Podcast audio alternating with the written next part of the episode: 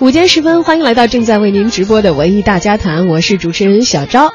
今天呢是元宵佳节了，在这里要祝各位朋友们元宵节快乐。而随着元宵节的到来，也意味着我们的年快要过完了。今天晚上，中央电视台等等电视频道将会播出一年一度的元宵节的晚会。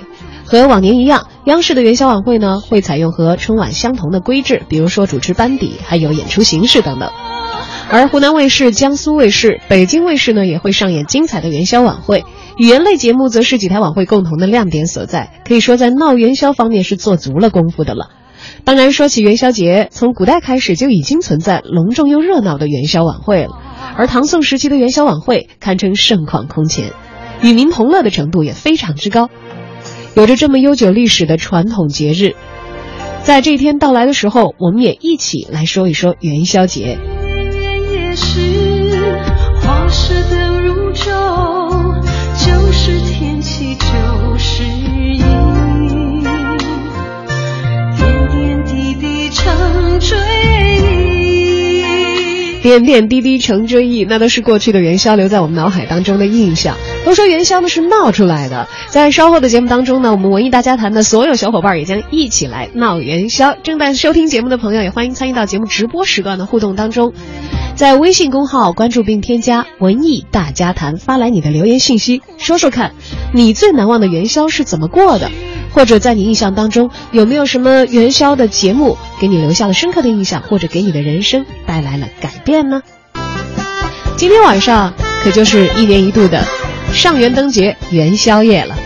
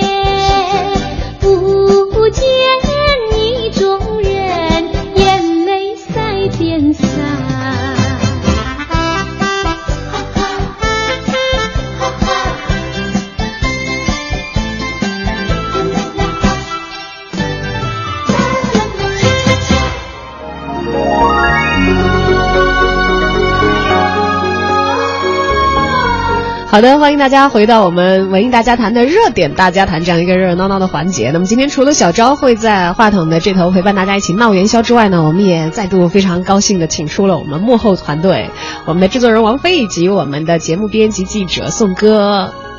大家好，大家好，我是编辑宋哥，我是来闹元宵的。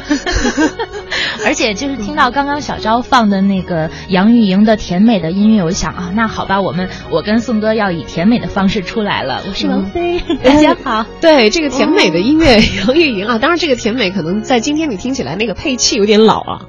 但是杨钰莹杨钰莹依然是这个。甜歌派的一个代表性的符号人物，为什么刚才会放他的歌呢？因为其实今天晚上的元宵晚会。会有卫视把杨钰莹请到节目的现场，对，好像是湖南卫视。嗯，所以其实除了央视的元宵晚会之外，今天晚上也成为了各大卫视挺重视的一个晚上，花重金约了一大票的明星，在今天晚上会要抢收视了，是一个必争的节目时段。嗯，要说的话，央视的元宵晚会一直有传统，我们甚至在不看的时候都知道，今天晚上肯定台子也搭的跟春晚差不多哈，而且已经曝光的消息呢也已经确认了，主持人呢是和春晚。完全相同的，就包括今年春晚有几个省市的这个分会场，在元宵晚会当中呢，也是一定会保留的。分会场的主持人都不会变换，同时呢，审查当中被刷掉的这些春晚的遗珠，也就会登上这个元宵晚会的舞台。呃，今年也会沿袭这样的一个传统，就有传闻说，像这个刷下去的岳云鹏的相声呀，还有沈腾、马丽的小品，这个叶逢春和马鹏的哑剧，都有希望会在今晚的元宵晚会上可以看得到。对，这是历年的一个惯例了，好像就是呃春晚的这么一个延续这个样子。嗯，春晚的延续就像呃一台综合性的体育盛会一样，比如说奥运，就是有一个盛大的奥运开场，就要有一个盛大的闭幕。而且对于场馆，对于这个成本节约的角度来说，在同一个场馆用同样的人员，给我们带来两种不同风格的这种欣赏的。呃，饕餮盛宴也是一件特别好的事情。对，但是其实我以往感觉哈，好像元宵的晚会会比这个央视的春晚要放松一些。就像这个，大家央视春晚经常会被比较成年夜饭，就年夜饭的时候大家是很郑重的，可能先要祭祀啊，然后必须有什么什么样的菜啊，到一定规模。但元宵节的晚会。同同样是这个在那样的场地那样的人，气氛好像要轻松一些。对，就比如说这些被刷掉的节目可以再上，还比如说有很多这个调侃的内容会出现。曾经央视在有好几年的时间当中呢，元宵晚会是什么呢？是一个评选的结果揭晓，叫我最喜欢的央视春晚节目。当然，现在可能由于大家对于这个央视春晚的关注程度和参与程度可能有一个下降，呃，所以其实这个比赛好像没有多元化了，就是吧？手指一点，过去还要寄那个选票，你记得吗？在报纸上，中国广播电视报当时就是那一期的报纸抢都抢不到，要提前好久就是预购才行。当然，现在这种的这个状况已经可能是看不见了，但大家有更多的。条件和渠道来评论这个大家所看过的这个央视的春晚也好啊，或者是元宵晚会也好，就比如说我们文艺大家谈的微信互动渠道，对，大家就可以积极的参与进来。我们来看一下，双月舞长安就给我们留言了，说又是一年元宵节，在这里要祝文艺大家谈的幕后台前的兄弟姐妹们快乐开心，生活如元宵一样的甜糯，事业如元宵一样的圆满。每年元宵节除了关灯吃元宵，看央视的元宵晚会呢，对我来说也是必须的。确实是一个必吃的一道年夜。我早上吃了，而且嗯，吃了以后觉得我中午好像可以不用吃饭了，好饱热。对，因为今天一上午的时间，我们三个人其实都在准备呃今天中午的这个节目内容。大家也是在说啊，就是就像刚刚小昭说的一样，嗯，就是春节晚会那那一台是。相对来说，规格和这个风格要更加的高大上、更郑重一点，就是感觉像看一场嗯正式的演出。甚至是需要穿着正装去入席，说起来好累的感觉呀。就是今天终于能精神精神方面会非常丰富，以至于我们会就紧绷着一根弦儿，从头到尾的呃娱乐化的 看完。但是但是这个元宵节晚会呢，它其实更像一个茶话会。嗯嗯，就我们其实可以嗑着瓜子儿轻松的看完，包括其实演员。本身也是这样的，他们的身上的这种压力会小很多，不存在之前就是春晚的那些竞争方面的。对对对，肯定会带来更放松的一个表演。对，所以我们看着其实也会更放松一些。就像什么呀？就如果是这个春晚是一个大考，考试完了以后，大家真的到了联欢的时候，就有点像元宵晚会的这个氛围了。呃，原来其实春晚也有同样的一个节目，在春晚有，在元宵晚会也有。为什么呢？因为在春晚当中，他评为了这个观众最喜欢的节目，所以拿到元宵晚会的时候，以调侃的方式换一波演员重新的来演。对对对对对，大家印象当中有没有这样的节目？我不知道正在收听节目的朋友们有没有想起来的啊？我印象当中有这样的节目，而且是很惊艳的哟。当年赵丽蓉老师的《打工奇遇》，这一直到现在都是一个经典的小品，不停的在回放、回放、回放。但是在一九九六年的央视元宵晚会上。有我们歌唱界的大腕儿们把这个小品又重新翻了一版，然后再次的搬上了央视舞台。不过这次是元宵节晚会的舞台，我们来回顾一下由彭丽媛、宋祖英、阎维文等带来的小品《打工奇遇》。老太太，你到我这儿来打工啊？要是能唱他两句，那可就太好喽。我会唱，我抄着台都唱着歌。我年轻的时候演的那个小二黑结婚里面的小妾，嗓门可早了，二十个小二黑又没接住我。金灵灵的水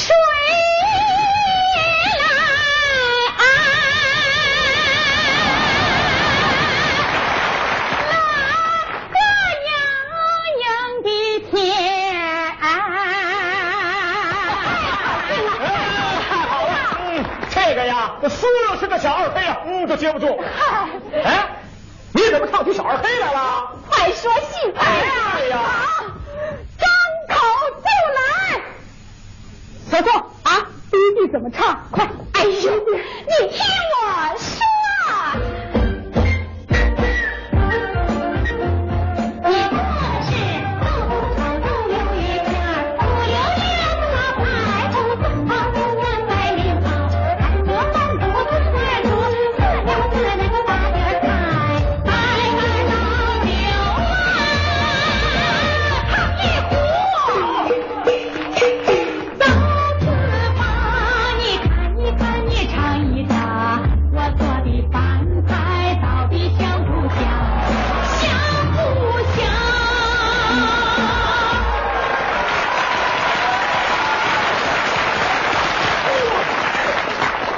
啊，下面的戏怎么演？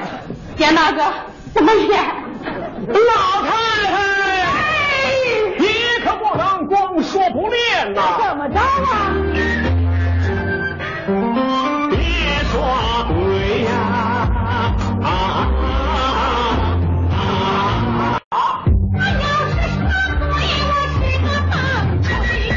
宫廷玉液酒，是一百八一杯，这酒怎么样啊？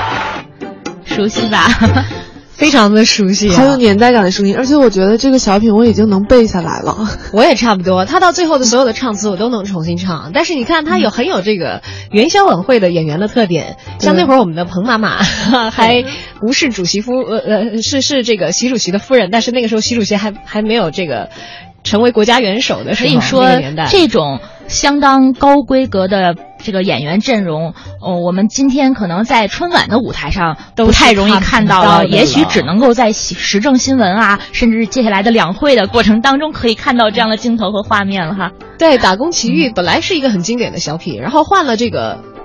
歌唱家们来表演的时候，对非常有他们个人特点。对刚才听到有这个唱歌的炫技对这个晚会，还这这个小品本身，他唱的部分其实很多的。之前只有赵丽蓉老师还有呃巩汉林他们的演唱，但是经过呃歌唱家们再一唱，就觉得这个听觉觉 更舒服了哈。对而且很有就是他那个现场开发对，刚刚我们在那个、呃录这段节目的时候看那个视频，就中间说，哎呀。这段接下来怎么演啊？就特别像茶话会或者是彩排的效果，就是花絮直接带到了舞台上，而且当时赵丽蓉老师还有巩汉林就坐在坐在台下，台下跟他们互还会给他们动镜头是不是 你看多有意思的一件事情啊！那个时候真的是一个众乐乐、很有氛围的一件事儿，所以元宵也是要突出一个闹嘛。那所以今天晚上呢，当然也不只是央视一家在闹起来，我们刚才讲到了这个地方台的春晚，呃，也有这个闹起来的三大卫视都推出了元宵晚会了。对，来，我们各自给大家介绍一下自己关注的吧。像湖南卫视，刚才我说到了是有这个甜歌女神杨钰莹，她这次是和谁一起演节目呢？是跟这个张含韵，就是超级女声自己出来的选手了啊。嗯呃，以阿卡贝拉的方式要有歌要唱，还有这个，其实湖南卫视一向喜欢在自己的什么跨年晚会啊、什么这那晚会当中请一些日韩的明星，偶尔也会有这个欧美的。这次请到了一个韩国艺人。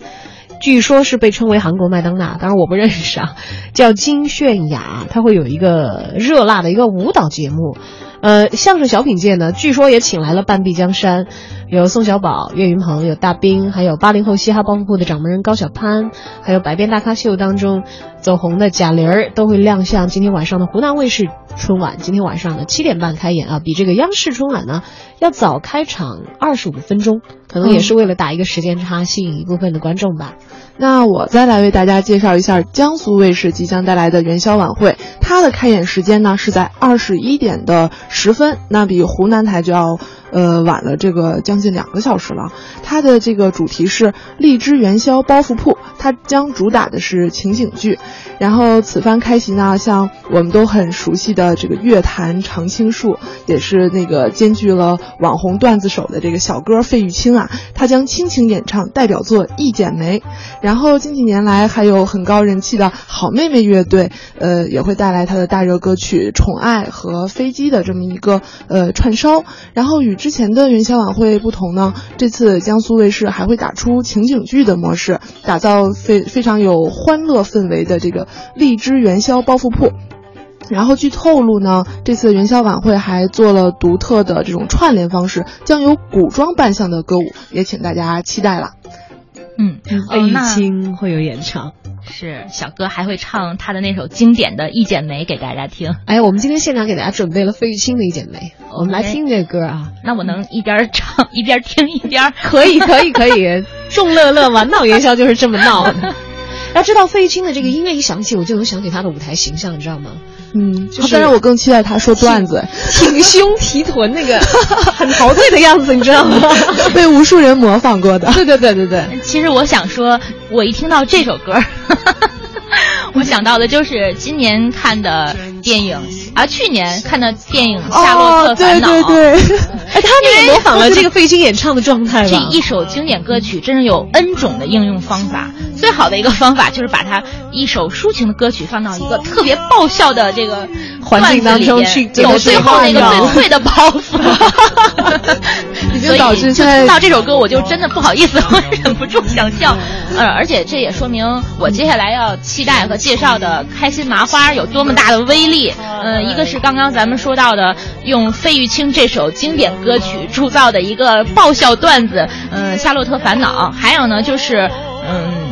之前，在，哎，对了，去年沈腾和马丽还有一个电影是吧？叫《一一念天堂》。有有有，但是他们《夏洛特烦恼》更红一点，对对对所以可能盖过了这个电影的这个影响力。啊、嗯，是《一念天堂》更晚一些，其实就是在春节前吧，嗯、那会儿上映的，时间并不是隔得很远。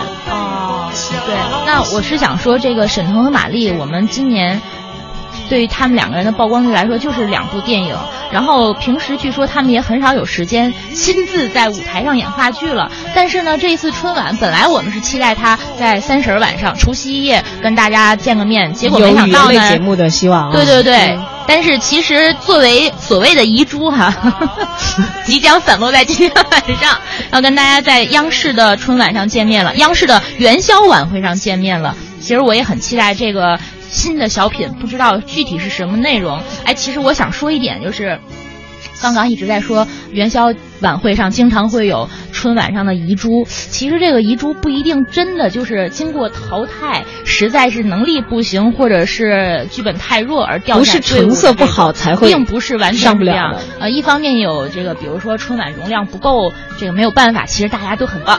但是另外一方面，其实还包括演员档期的问题，对吧？嗯、这一点也很重要。包括我们之前知道的一些啊、呃，像港台大腕啊什么的，可能当时没有约到，但后面这个档期。恰恰好。其实，呃，开心麻花现在因为人家已经是一个大的一线的大咖了一线大咖们其实也很忙。据说我了解的内部情况就是他们在春晚那个档期不太行，所以很好，就是元宵晚会给我们预留了档期。其实我觉得把他们的节目放到元宵晚会，可能对于观众来说也是更好的一点。嗯，春晚首先像刚才菲菲说的啊，我们时间紧，任务重，而且留给每个节目的时长是非常有限的。对对有一些可能需要更长一点的时间和空间来演示，嗯呃，让你能够有一个对作品更加完整理解的篇幅稍长的节目，可能就放在元宵晚会，对就比较自如。而且开心麻花有这样的先例嘛，我就想给大家推荐接下来咱们要听的这个片段哈、是嗯、在一三年的时候，对嗯、开心麻花奉献给大家在元宵晚会时候闹出的元宵。小品闹元宵来自开心麻花的演出团队。替天行道，劫富济贫。麻花山众兄弟，哥哥，今天是正月十五，对于我们麻花山来说是个团圆的日子。没错，哥哥，今天对于哪个山来说都是团圆的日子吧？管他呢，来发元宵。不要乱。对于我们麻花山的这个规律，这个大家还是要遵守的啊。好的好的排名越靠前，分的就越多。来来来来来来，你的七个啊，红豆馅的，谢谢哥哥，你的六个芝麻的，谢谢哥哥，你的啊五个韭菜鸡蛋的，你的四个五仁的哥哥，五仁的，谢谢哥哥。你的三个啊呃红糖的，哥哥，红糖的应该放成三角形吧？给你两个弟弟，大的。啊！哥哥，我这是馒头，没有馅儿。没错啊，就是因为没馅儿了才给你两个馒头吗？那我也不能正月十五闹馒头啊！管他呢，来给你一个可爱点的。哥哥，没这么凑合的吧？那你给我发筷子干啥呀？直接给我个拍儿不就完了吗？哎 师娘，你说我这排名怎么这么靠后呢？我哪儿比他们差了？论武功，我比他们高强；论贡献，我比他们突出；论气质，我比他们爷们儿。弟弟，就最后这一项把你的平均分拉下来了。那论博爱，我护十娘，护了十娘这么多年，你们谁做到了？就凭这一点，我也应该往前排。哎，你怎么跟哥哥说话呢？兄弟，说得好啊！哥哥，哟，来晚了。哎呀，这个林冲良兄弟怎么才来呀？冲凉去了？哎呀，这大过节的也没给大家带点啥，但是我带来了一位义薄云天、视金钱如粪土的船夫朋友，我俩是一见如故，死活要跟我过来呀！少给我扯犊子！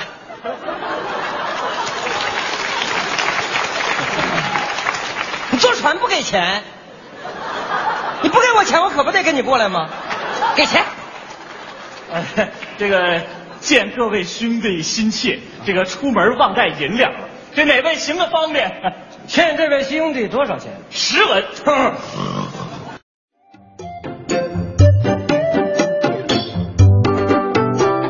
好的，刚才大家听到的呢是，一三年的元宵节晚会上，央视元宵节晚会上由开心麻花团队带来的小品《闹元宵》。那么我们上半时段的节目呢，先暂时进行到这里，下半时段欢迎大家继续跟我们文艺大家谈的小伙伴们一起来聊一聊你印象深刻的元宵节是怎么过的，或者你喜欢的元宵晚会上给你留下深刻印象的那些经典的节目，发送你的文字留言信息到我们的微信公众平台“文艺大家谈”，一会儿见。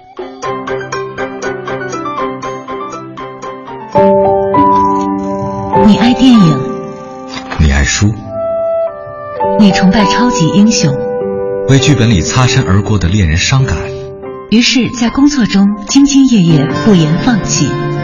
你对缘分格外珍惜。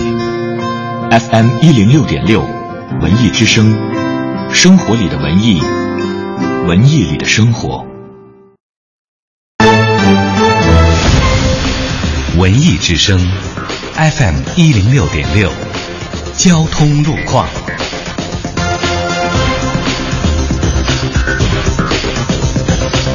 这时段欢迎通过文艺之声来了解路况信息。目前呢，城区东部的交通压力还是比较大的，处于拥堵状况的路段也较多。受到去往雍和宫车多影响，东北二环东直门桥到雍和宫桥外环方向以及东北三环太阳宫桥到三元桥内环方向拥堵。文艺之声，FM 一零六点六，天气预报。今天下午晴见多云，北风三四级，阵风六级左右，最高气温八摄氏度。今天夜间晴见多云，北风三级左右，阵风五到六级，最低气温零下四摄氏度。今天白天到夜间北风较大，空气干燥，火险等级偏高，请大家尽量避免燃放烟花爆竹，并且注意用火安全。人保直销车险邀您一同进入海洋的快乐生活。我是车灯，主人最近总是频繁的打闪灯。我是喇叭，主人最近总是让我响个不停。你们的主人得了驾驶员狂躁症，肯定是压力太大了。压力大别害怕，人保车主减压季来了，投人保直销车险，保费满一千就送两千元减压福利，最高可得四千元，用车、修车和养车轻松享受车生活。四零零一二三四五六七。海洋的快乐生活。完，我辛辛苦苦的攒了五六千块钱，又买了个 iPhone 六。朋友们，你想，以前咱用的是这个苹果五啊，那烂的都没法再用了，这磕的都掉色了。我心想，啊，这家伙这炫呗，咱们摔了吧，对不对？给别人看看，咱们有钱。于是我就跑到人多的地方。我就拿那个手机狠狠的啪嚓一摔呀，哼！完我又得意的看看手里的 iPhone 五，完事儿我就傻眼了。想要更多香料，敬请关注每晚五点海洋小爱为您带来的海洋现场秀。海洋的快乐生活由人保直销车险独家冠名播出。电话投保就选人保。四零零一二三四五六七。中央人民广播电台文艺之声，FM 一零六点六，生活里的文艺，文艺里的生活。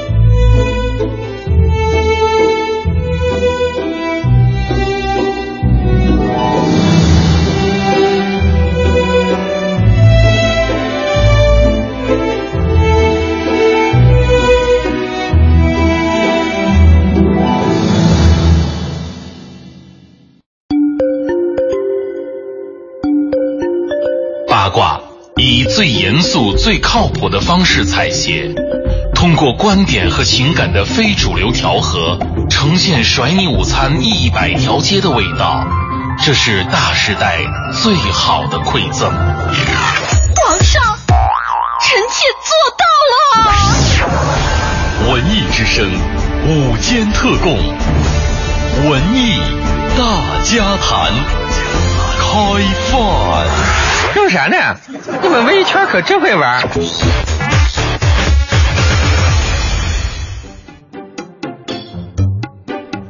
好的，在半点的广告还有天气预报之后呢，欢迎回来继续文艺大家谈，我是主持人小昭。今天小昭也并不是自己孤零零的在直播间陪伴大家啊，我们也请出了文艺大家谈的我们的幕后的两位功臣，我们的制作人王菲，还有我们的编辑记者宋哥。大家好，元宵节快乐！对，再祝大家元宵节快乐。可能现在很多朋友正在忙着吃元宵了啊，一边吃一边听节目啊，精神食粮和物质食粮两不误。今天也欢迎大家参与到我们的直播互动，说说看你印象深刻的元宵节是怎么过的，呃，或者是你关注过的历届的元宵晚会当中有哪些给你留下深刻印象的一些好节目啊，都可以来说一说。要说到这个元宵晚会，刚才我们也说了，有央视的元宵晚会，有江苏卫视、湖南卫视这些一向在娱乐界都。不会甘于落人后的这些卫视，来说说咱离咱们最近的吧。北京卫视其实今天晚上也有特别的安排，而且好像演出的特点还是比较丰富的呢。嗯，比如说，呃，也是咱们文艺之声的好朋友哈，英宁和王月波也将在今天晚上和何云伟一起带来一个相声剧，叫做《金钱与孝子》。还有就是高晓攀和尤宪超这哥俩也是会用小品的方式，这也算是反串的一种了吧？叫做兄弟别闹。来讲述梦想背后的坎坷。嗯。还有今年在央视春晚亮相过的相声新人李云飞和李丁啊，这次在北京的元宵晚会当中也会有亮相。据说有两个段子，闹心和杂谈北京话。那么相声不管是新秀也好，还是这个大家熟悉的面孔也好，是齐聚了北京卫视的元宵晚会，有一点感觉变成了相声专场的这个意思啊。是，而且这其中好几个人，我发现在今年咱们文艺之声自己的春节特别节目当中，也是作为嘉宾曾经跟大家一起聊过哈。对啊，像这个李丁、李云飞他们都来过嘛。然后高晓攀、尤宪超，就以前也是文艺之声经常做客的小伙伴儿。嗯。这英宁、王月波就不用说了啊，对，王月波和英宁也是经常的来。何云伟、何大拿也是跟我们文艺之声结缘已久的，都是非常熟悉的伙伴们了。所以感觉我们必须要跟今天晚上的北京卫视的这台节目要 有一个捧场。我们就别再办晚会了吧，因为我们把小伙伴们都抢走了，人家还怎么办晚会？不过话说回来，其实。呃，现在要办一个就是观众喜闻乐见，而且人人都交口称赞的晚会，似乎是越来越难了。主要现在大家娱乐的方式也很多，大家可能吐槽的槽点也会很多。现在想想，确实是不容易。对，现在办晚会越来越难，而且好像晚会其实没有以前多了。我记得曾经有一个时候是在同一天有十五台的卫视。同时在办一个，哎呦，那确确实实是真的是很多很多人。但是现在好像各个卫视也在找到自己的特色，就就比如说湖南台，它用的这个，呃，我看会有杨钰莹啊，还有《我是歌手》里的徐佳莹、黄致列，就是把自己的这种资源利用起来。对，自创的品牌栏目里头关系很铁的小伙伴，给他们一手捧红的张含韵啊等等这些人。对对对，同时也是对自我的资源的又一种方式。对对对对对。还有北京卫视嘛，就是占地利之便嘛，就北京的相声圈是。这个绝对的主场，对吧？闹元宵嘛，就得用这种语言类的节目好好主打的闹一下。嗯，要是爱看相声，那就看北京卫视，可以做 各取所需。嗯，对，比较轻松的氛围吧。然后各个卫视也打出了自己的差异化的这些特色牌。那么北京卫视也是用了一个时间差的方式。刚才我们讲到湖南卫视会比央视的这个元宵节晚会要早一点开场，嗯，那么北京卫视呢会晚一点开场。对，江苏卫视也是这样。江苏卫视几点？它。江苏卫视九点十分嘛，啊，那那那跟这个北京卫视时间差不多。北京卫视是在今天晚上的九点十八分的时候会开演元宵晚会专场。哎呀，但是晚会难办也得年年办啊，谁让我们的年节每年都会不断的循环呢？啊，这虽然难坏了这个创编团队的人，但的的确确也是必须要面对的一个问题。对此呢，我们文艺大家团的特约评论员徐健也是有话要说。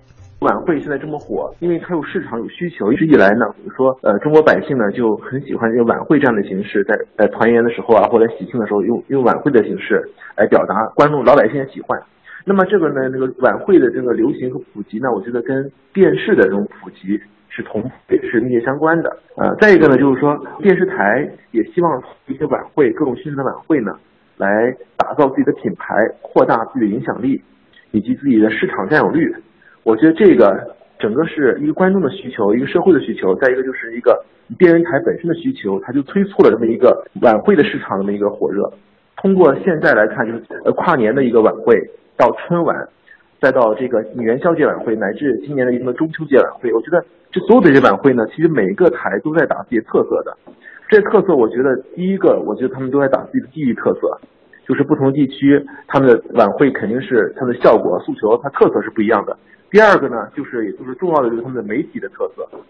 你通过今年的那个呃春晚，各各省台的春晚，我们会发现，包括跨年跨年的那个新年的晚会，就是说每个媒体它都充分把自己这个本媒体的这么一种特色进行了一个最大化的一种开掘。那比如湖南卫视，我就觉得他把自己的很多节目都融入到了这个春晚啊和元宵节晚会当中。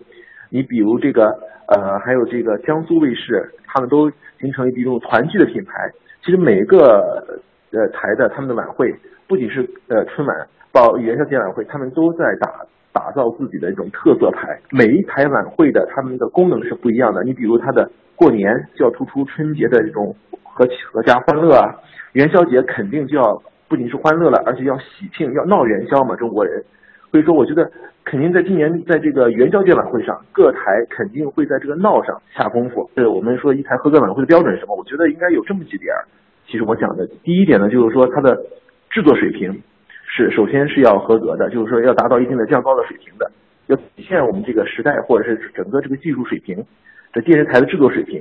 那么这是第一点。第二点呢，我觉得是节目质量。这个节目质量应该是一台晚会的根本，它会对整个晚会的整个的这个品质会有所提升的。第三点呢，我觉得，呃，一台合格晚会的一个标准就是它的看它的创新如何。这个创新呢，就是说一它的节目编排，二它的整个形式流程的这个创新。新大家都说创新难，怎么创新？我觉得观念和概念呃创新非常重要，因为我们长期以来对这种晚会的概念，其实大多数是受春晚的影响。就是那种什么节目大杂烩都有。首先你要从转变观念开始，就打破过去的一种大杂烩式的一种晚会办节办晚会的一种方式，一定要找出自己的这个呃台的特色，包括这个节庆的特色。那么这两个都结合好的话，结合好的话呢，我觉得观众其实对你这个晚会就认可的。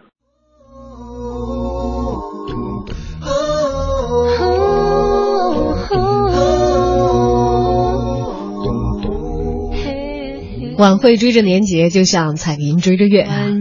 要说今天晚上，呃，以前在我们中国人的生活当中是非常非常重要的一个日子，但今天从大伙儿的留言当中也是可以看出来的，随着我们社会生活的变更啊，我们过节的方式是有着很大转变的。七土就说了，说我小的时候是特别喜欢元宵节的，因为可以把折叠的纸灯笼给打开，里头还会放一根蜡烛，在外面走一走，但是一不小心风大的话，火就会把灯笼纸给烧掉了。没有烧的呢，挂在家里增添喜庆的气氛，有各种各样造型的元宵节的纸灯笼，非常的可爱。还可以去军队大院旁边的村子里看踩高跷、跑旱船、扭秧歌的表演，敲锣打鼓，好不热闹。晚上呢，院里的礼堂可以参加猜灯谜、领奖的比赛。现在呢，什么都没有了，所以只能在家看元宵晚会喽。好像还真是啊，就是随着我们生活的，呃，多元丰富，反而我们的娱乐。又变得更单一了，很很矛盾。主要现在这样的一些活动也在逐渐的减少，但是以前的人为什么就能想到办这些活动呢？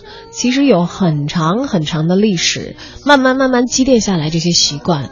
可能这个上元灯节，我们的元宵节之所以很突出、很有特色，也是因为这些悠久的历史传统给我们遗留下来这些庆祝方式。对，元宵节又叫上元节，就是它为什么叫上元呢？它其实含有的新的一年第一次月圆之夜的意思，是不是听起来就挺？浪漫，浪漫，浪漫死了。嗯，那其实它以前呢，在古代时候也算作是中国的情人节了，因为封建社会的年轻女孩，她是不允许自己出外活动的。就像我们现在看《女医明妃传》，嗯，男女之间如果就是不能那么轻易的、随便的见面的，但是在上元节，在节日这种特殊的这种情况下呢，他们就可以结伴出来玩儿，然后像赏花呀、关灯啊这种一个互相。交友的机会，就也是一个未婚男女借着赏花灯，也可以物色自己的这个对象。是在这一天，嗯，叫做金吾不进啊，就是那个金吾专门负责进宵夜的，进这个呃对。敬业的这个官员，他都可以不履行自己的职责。对，大家以前在古代的时候，到夜里的时候是要宵禁的，就是因为大家都知道这个。长安城的年代，唐代的时候是为什么说有坊间流传？它的城市的规划是分成一个一个的坊，坊和坊之间这个门一锁，就大家就不能够自由的人员的进行出入和流通了。这也就是为什么我们看的那么多古代故事，它的那个男女定情都是在这样一个节日，正好是大他们才有机会偶遇，太难得的一天了。小媳妇儿大概没有机会，有机会出来玩，没有机会和男神偶遇了啊！对，这关于古代在这个呃元宵节这一。天，这个坊坊间的所有的这些障碍阻隔除开，因为是由于官方的命令是要打开这些阻隔和禁忌，晚上大家可以出来自由活动，而且是真的是花市灯如昼，所有的人在这天夜里出来，不但是赏月赏灯，还可以展开属于自己的社交等等等等。这天真的是一个 party 之夜哇！所以你就不奇怪《大明宫词》里头为什么那天就是连公主也是在这个上元灯节这一天偶遇了她的真爱呀。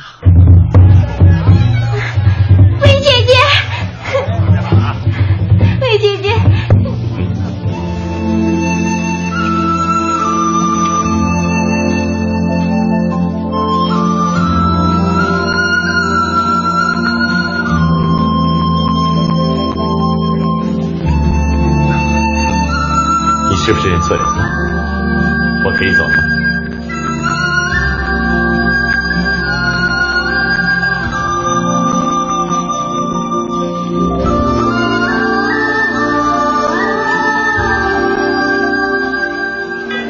摊主，哎哎哎，来了。能不能用这个换馄饨呢？呃，那这个，哎，能能能能，太能了。慢着，你说说，我这玉佩能换多少碗呢？哎呀，这儿的馄饨啊，全都是您的，您全都端走。哎，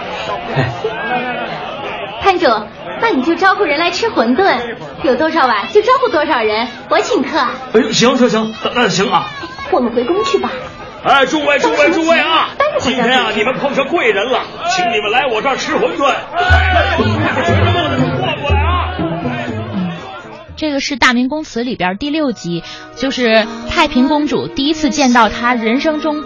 最爱的那个人，他的初恋薛少的一个片段。其实，呃，当时在剧情里边是他跟他的嫂子，就是李显的爱人韦氏，第一次偷着溜出宫去参加上元节的这个 party，然后走丢了，然后就看到了前方有一张特别帅的脸。no no no，他只看到了面具，是他去揭开的面具，对吧？揭开面具啊，对对对对对，揭开面具那是一个很梦幻的镜头，就是完全是一个带着朦朦胧效果的慢镜头，所以大家想一想那。个年代的赵文轩吧。对，九几年的一个电视剧，到现在我都对这个片段印象深刻。还有就是，我有一个好奇、不太明白的地方。后面公主说我要请大家吃馄饨，为什么不是请大家吃元宵？是不是还太噎得慌了，是吗？而关于这个唐代啊过元宵节，就是，呃，像我们会觉得是不是连续剧编的，说公主就可以到处出来跑跑啊什么的，但其实它这个编呢是有一定的这个史实依据的。嗯，你看，像唐代的郑处惠在这个《明皇杂录》当中就多次提到了唐明皇执政时期，那当然是这个太平公主的这个在下头一辈儿了啊。说那个官办元宵晚会是存在的哟，就不只是我们今天办元宵晚会。盛唐时节，开元二十四年，唐明皇在勤政楼城墙外呢加了一道围墙之后，就把各种庆典的活动转入到宫闱内了。当时呢，勤政楼前呃就成了这个观礼台了，楼下的广场自然成为宫廷各类演出的露天的大舞台。演出有什么内容呢？有山车、汉船、走索、玩剑、脚底等等百戏，也有胡旋舞。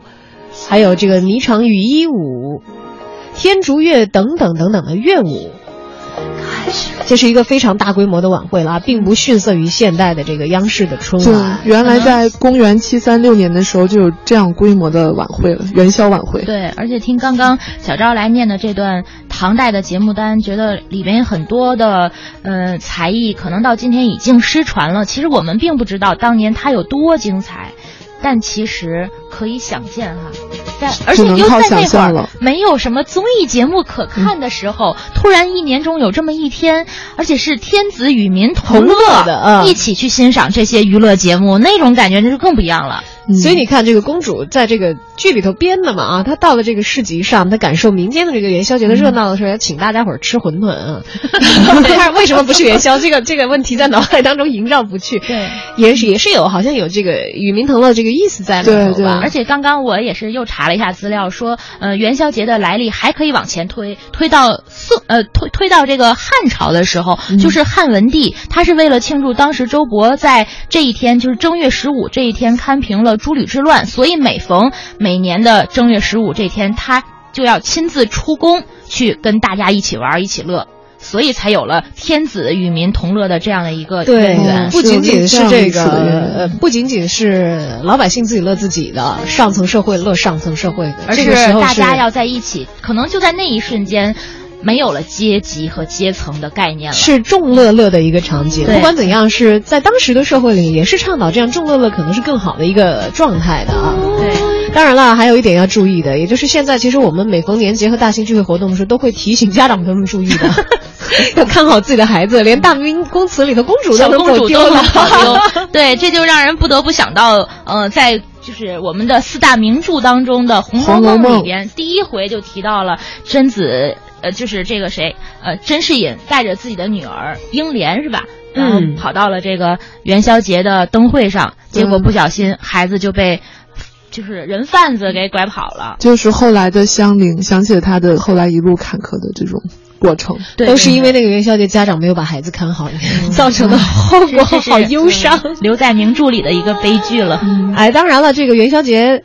呃，找不着人，这是很常见的，就是会遇到人，但是这个遇到的人又怎么会把他找回来呢？这个真的是一个大难题。你看，也不像现在有微信呐、也有摇一摇，搜一搜，找一找，就各种你找不到的都可以联系上。那以前如果你在这个上元灯节看上一个人，但是错失了他，你第二年想要把他找回来，其实是很难的。这个北宋欧阳修在这个《生查子》当中就有这个关于元宵节的很直接的描述嘛啊，这好像也是人再找不着了，不知道是真的是失恋了还是找不着了。非常有意意境，而且美好，就是流传到今天的这个词。去年元夜时，花市灯如昼，月上柳梢头，人约黄昏后。今年元夜时，月与灯依旧，不见去年人，泪湿春衫袖。哇，你看多不容易啊！人家好不容易这天。出来偶遇了意中人，明年再找找不着了。我也知道了，就是很有遗憾。嗯，就是找人，最后找到那人却在灯火阑珊处，有可能也是在元宵节的灯会上。对，要不然他怎么会到处灯火？只有阑珊处。第二年找着了是吗？那是辛弃疾的，对吧？对。你看，就明显欧阳修命就不如辛弃疾好了，是吧？那个人就是找着了。众里寻他千百度，蓦然回首，那人却在灯火阑珊处。所以呢，这个元宵节除了它有娱乐活动之外，还有特别具有文化特色的娱乐活动，就是写诗以及猜灯谜这些。哎，这个就风雅了。其实到现在，猜灯谜都延续下来。刚才我们在上来直播之前，我们办公室大家也都在对准备好多这个灯谜，有字谜啊，还有一些这个现在比较具有冷笑话功能的这样的一些匪夷所思的谜面啊。这也是一个非常有传统的。属于正月十五的游戏活动了。要知道，在宋代的时候，我们刚才讲了唐代的很多这个属于元宵节庆祝的时候的表演。到了宋代，表演奇术异能的人，歌舞百戏的也是一片连着一片，几乎是在这个上元灯节这一天呢，大家都会使出浑身解数。据说声音可以大到十多里外都听得见的，有吹骨笛的，还有烧炼药方的，还有。表演做剧术的，有弄虫蚁的，还有铸球的，当然卖药的、卖卦的，表演各种猴戏的，也都会在这个时候出来，奇技奇巧，多种多样，也是让人感到非常的新奇而具有节日的氛围，就一下子觉得元宵节特别可爱。对，元宵节也可以过得这么丰富、琳琅满目的，而且非常明显的和今天的元宵节的差别呢。那个时候的元宵节是大家要出去玩的，不像现在大家都是宅在家里的，因为有了晚会嘛。万人空巷就是这么来的，是吧？哎，当然了，其实今天如果大家有一些要外出过元宵节的安排的话，我相信其实各大商圈也都给大家做好了一些准备。尤其其实昨天我在，呃，做早间节目的时候也听到他们有一个预告，说是在延庆，因为气温比较低嘛，所以是有这个冰灯的灯会。不知道他们持续的时间是在白天还是晚上？感兴趣的朋友呢，其实是可以前往去看一看。这个要抓紧看了，对，要不然真的是看不了了。对，很快这个冰就要融化了。而今年的火起来了，呃，延庆的元宵的灯会的主题呢是迎接冬奥。